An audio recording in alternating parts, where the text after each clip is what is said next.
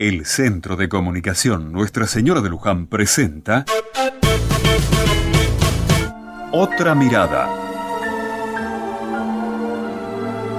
Hoy quiero dedicar un recuerdo especial al doctor Salvador Massa, de quien se cumple 65 años de su fallecimiento.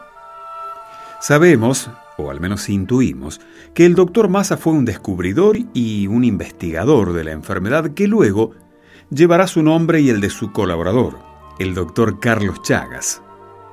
La enfermedad de Chagas Massa. Sin dudas, un médico comprometido no solo con su vocación de curar, sino que fue más allá. Se comprometió a investigar y trabajar por enfermedades que hasta ese momento no se sabía casi nada.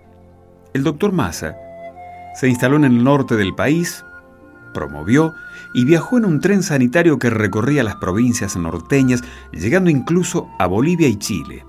En esos viajes, iba estudiando y analizando cada vez con más aciertos la enfermedad endémica que aquejaba a muchas familias de esos lugares. En sus investigaciones el doctor Massa llegó a descubrir que muchas enfermedades estaban asociadas a situaciones de precariedad, pobreza y abandono social de los pobladores. Los gobiernos no estaban dispuestos a reconocer sus faltas y tuvo que padecer abandono, soledades, injusticias, acusaciones, atropellos y hasta la falta de apoyo en los recursos que recibía para sus trabajos e investigaciones. Pero gracias a él, muchos hermanos nuestros hoy pueden ser tratados de esas enfermedades y tener una mejor calidad de vida.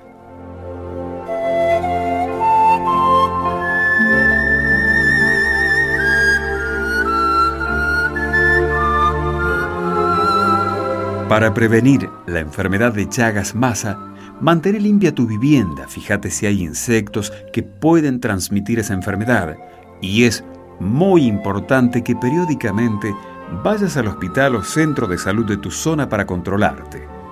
Muchos dependen de tu salud. No te dejes estar.